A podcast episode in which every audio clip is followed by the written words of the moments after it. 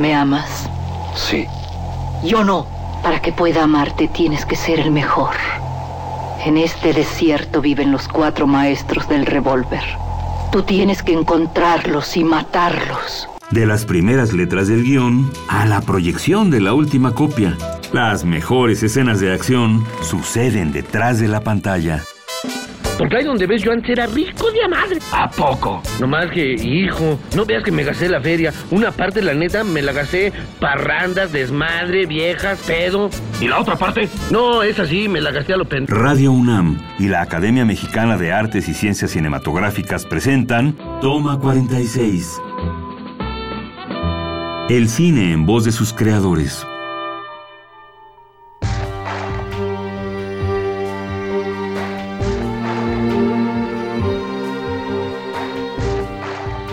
Gerardo Taracena, oficio actor. Realiza sus estudios de actuación en el Centro Universitario de Teatro CUT de la UNAM. Realizó danza contemporánea. Ha trabajado en una treintena de montajes participando en festivales internacionales en México y en el extranjero. Ha protagonizado películas y series de televisión únicas en su género como Apocalipto, El Violín, Salvando al Soldado Pérez, Niño Santo, entre otras. Ha obtenido la beca para intérpretes del FONCA y también ha obtenido la beca Salvador Novo. Bienvenido, Gerardo. Muchas gracias. Pues bien, cuéntanos, ¿qué es ser actor? ¿Qué se siente? ¿Cómo es? Eh, um, Directo y a la piel. Sí, bueno, eh, um, antes nos daban una definición muy, muy muy este, técnica, que era un actor es alguien que, eh, reacciona verdaderamente a estímulos ficticios. Pero creo que mm, el ser actor varía dependiendo de la época, ¿no? Significaba, significa muchas cosas. Antes significaba, antes era el centro de la atención en el teatro, incluso más que el director, más que el, que el dramaturgo. Eh, para mí ser actor en esta época significa tener la capacidad de de volvernos espejo de la sociedad en la que vivimos, ¿no? Y de ahondar un poco más, no nada, no nada más volvernos y reflejar lo que, lo que está pasando, sino de tratar de ahondar un poco más en eso que está pasando. Cuéntanos, ¿cómo eliges un proyecto de cine eh, que el papel te guste? ¿Por qué dices que sí? Mm, bueno, por supuesto que cuando empiezas a, te empiezan a reconocer de alguna manera, por, hay, hay, hay propuestas que van siempre en ese sentido, por ejemplo a mí siempre me llaman de malo, ¿no? No sé por qué. Pero te empiezan a llamar de malo, que porque hiciste el malo acá, hiciste el malo acá, y les gustó y les encantaría que hicieras el malo acá. Entonces, ahora sí que no todos los malos son iguales, hay, hay diferencias. Entonces, si yo veo que ese malo que me están ofreciendo es muy parecido a algo que yo ya hice, o es muy parecido, o es muy esquemático, o muy parecido a lo que se ha visto recientemente, esos son los papeles que yo casi, casi que, mm, que no es que rechace, sino que no me animo a hacerlos, ¿no? Eh, solamente cuando hay una variante dentro de, dentro de ese personaje que donde tú puedas y te des cuenta que puedes hacer algo distinto, entonces a mí me gusta. No me gusta repetirme como actor, me gusta siempre hacer una propuesta nueva, fresca para el, es como un cuadro nuevo para, para, para cada película. Y eso es lo que determina mucho lo, que yo haga. Y por supuesto los personajes que no son en ese sentido como que no tienen nada que ver con un malo, sino que es exactamente al contrario, que me mandan a otra, a otro... ¿Cómo en qué película has hecho otra caracterización? Por ejemplo, mm, bueno, en, el violín no era malo, por ejemplo, ¿no? Eh, volando bajo, este... Beto Gómez me llamó para ser un cantante, un cantante setentero que iba a estar cantando canciones baladitas, este, románticas como las que escuchábamos en Jóvenes Recuerdos en los años 70 y 80. Entonces esa oportunidad de recibir, de, de tener un, un, reto, de tener un desafío de esa naturaleza es lo que, lo que creo que enriquece más la, la, carrera del actor. ¿Y cómo vas trabajando una vez que conoces? Bueno, este es mi personaje, este es mi papel. Sí, yo creo que mm, yo no trabajo igual cada personaje, yo sí creo que la intención crea el método. O sea, no es lo mismo trabajar para una película como Apocalipto donde teníamos que estar, donde el acento era lo físico, ¿no? Estar, eh, teníamos que estar a dieta durante todo el rodaje, que fueron más de 10 meses, eh, teníamos que estar en, ejercicio, teníamos que correr con guaraches, sin guaraches, descalzos, con esto, con lo otro. Entonces hay un acento en la parte física muy importante, ¿no? Y por supuesto en los diálogos que no eran en, que eran en maya. Entonces hay como un diseño corporal incluso que, que, bueno, por lo menos yo intenté hacer como de mi personaje algo un diseño ahí que no fuera, que no se viera como como citadino, ¿no? No anduviera como andamos nosotros. ¿Y eso lo trabajaste con el director? ¿Tuviste la libertad? Eso lo trabajo, lo trabajas tú primero como en privado y luego lo vas proponiendo, ¿no? De hecho, hicimos ahí como unos talleres también como de integración porque había gente que, que nunca había actuado también y entonces eso funciona también como para ir soltando propuestas este y sobre todo ahí desde, desde correr, desde cómo correr, no, no correr como corren los deportistas y salen en la mañana a correr, sino, ¿no? Eran, eran, unos guerreros. Entonces, em, para mí es muy importante la primera lectura, la primera lectura del guion, y, y, casi tiene que ser como sagrada, es así, te sientas y tienes que leer en privado y con una ¿sabes? Como, ¿por qué? Porque te vas a meter en un, ajá, es una especie de ritual porque te vas a meter a un universo que se te va a abrir y entonces tiene tu cerebro y todo tiene que estar atento a qué es lo que te está brindando. Eso es tu primer contacto con eso para mí es fundamental. Esto que dices es, es muy característico, el ritual de leer el guion. Sí, para mí es muy importante ponerse, em, por ahí unos maestros en teatro le llaman ponerse en contacto con los signos, pero a mí lo que me motiva a hacerlo así es tratar de imaginar qué es lo que va a demandar de ti realmente ese, ese guion, porque de repente te dicen, no, que mira que estos zapatos y, ponte estos guarachitos y entonces si tú lo, si tú lo leíste desconcentrado, tú aceptas los guarachitos o aceptas el no sé qué, es como empezar a ver todos los detalles, cómo se desarrolla esta escena, qué va a pasar, si voy a golpear a alguien, si no la voy a golpear, si, si, me va, si, si va a haber una pelea, si no va a haber, si va a haber balazos, si no va a haber, dónde hay eh, momentos de riesgo real para el actor, si vamos a estar montados a caballo, cuánto tiempo vamos a estar montados a caballo, ¿no? Y me acabo de pasar el año pasado haciendo un, western eh, um, ¿En, Durango? Donde, estuvimos cinco meses trepados en el, en el caballo. Ajá. Entonces, este, tienes que ver lo que va a demandar de ti cada día ese, ese, ese personaje, ¿no?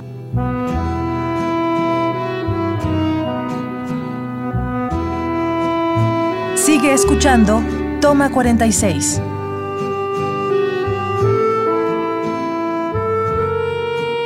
¿Cómo te vas acoplando a las eh, condiciones de producción, que son reales, y al director, que es la propuesta creativa? ¿Cómo logras empatar? Bueno, el director siempre va a tener una, una, idea con la cual yo trato de, de, de no de lidiar, sino de de encontrar los puntos de coincidencia con lo que yo encontré, ¿no?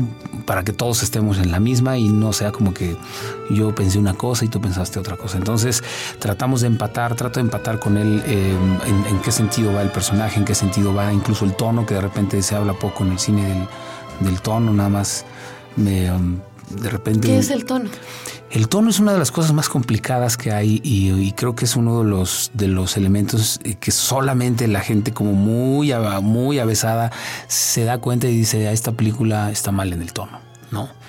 Y eso tiene que ver con, voy a hacerlo gráficamente, con entonar a todos los actores. O sea, si es un tono, el tono de comedia no siempre es el mismo, incluso hay comedia física, hay comedia este de, texto, de diálogo, hay comedia, hay muchos, tipos muchos tipos de comedia, ¿no? Y por ejemplo, en el cine mexicano acabamos de ver una película que se llama Güeros, en donde eh, es una pieza y la pieza tiene también un, tono muy específico, ¿no? O sea, entonces la comedia, la tragedia, o sea, cualquier, cualquier género tiene su propio tono y es es, eh, hay veces que el director tiene que darse cuenta de que todos deben de estar en la misma jugada para que no se sienta que un actor, está, un personaje anda como en otro boleto, ¿no?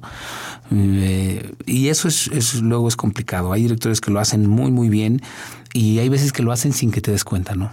O sea, y eso es lo mejor. O sea, que intonan a sus actores, todo el mundo está en el mismo universo y entonces la película se siente como una unidad, ¿no? Eh, estilística, todo en, el, en la fotografía, en el diseño de vestuario, en los espacios y en la actuación. Muy sólida.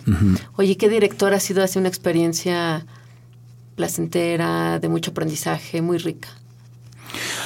Híjole, bueno, este, es que todos, eh, ahora sí que cada quien dirige como, como se es y de su formación y de, y de todos yo aprendo, la verdad, mucho. Hay, hay directores que, que son, que te dejan, ¿no? Que te dejan proponer y hacer y solamente llegan y ajustan dos, tres cosas. hay directores que, que, que te dicen, es exactamente así como lo quiero. Ni para allá ni para acá. Así, ¿no? Eh, um, bueno, la verdad es que con Francisco Vargas hice una, una muy buena mancuerna de trabajo porque teníamos que, que meter al, al terreno de la actuación a don Ángel Tavira. Entonces él me decía, yo voy a... Que ya era un anciano de cuántos años cuando De hacen el 70 violín. y tantos años. En la sierra, en unas condiciones también de producción. Sí, sí, sí, sí. Y entonces él tuvo que, estaba un poco enfermo antes de empezar la película y se los llevó al hospital y les dijo, "Eh, me lo ponen, ahora sí que me le dan su ajustada, su checada y lo quiero, me tiene que durar tres, cuatro semanas, ¿no?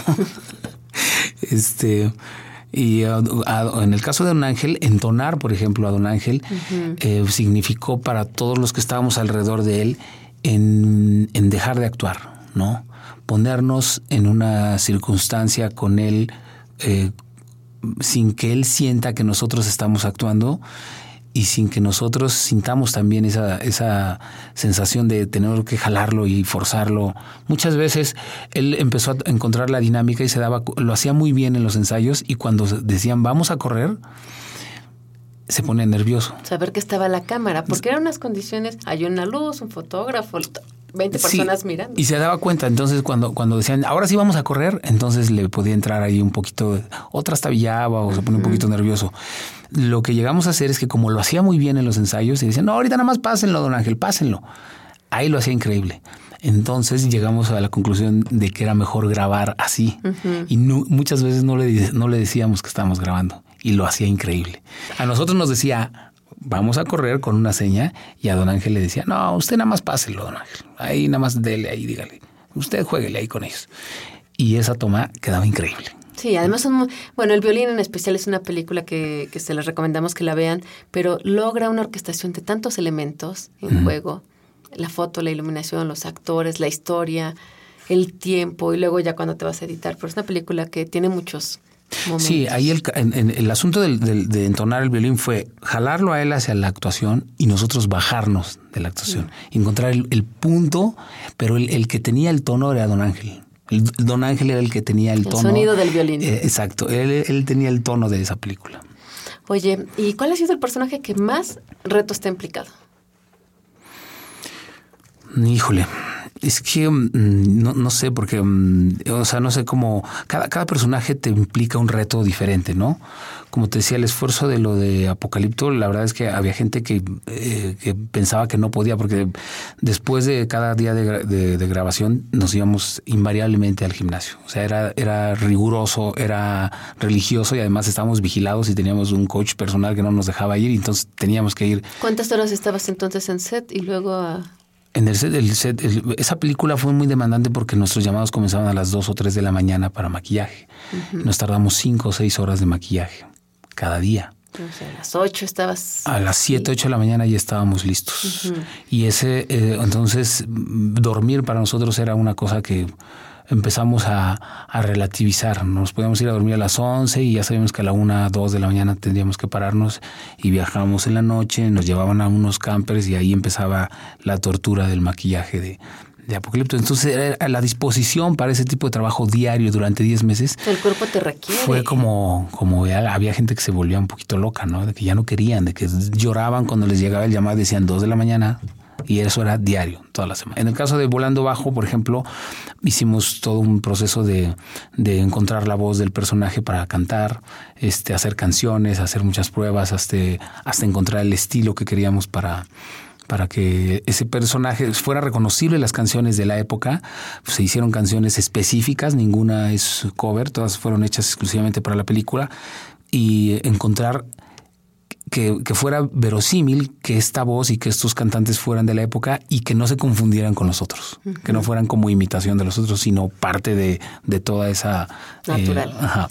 Oye, para terminar, ¿tienes reglas para ser actor? Sí, bueno, hay una regla básica que es la pasión, ¿no? Me gusta mucho el reto, es otra de las reglas para mí. Si no, si no hay un reto, siento que estoy como chambeando. Y a mí no me gusta chambear en la actuación, me gusta trabajar, me gusta el esfuerzo, me gusta que me demande algo.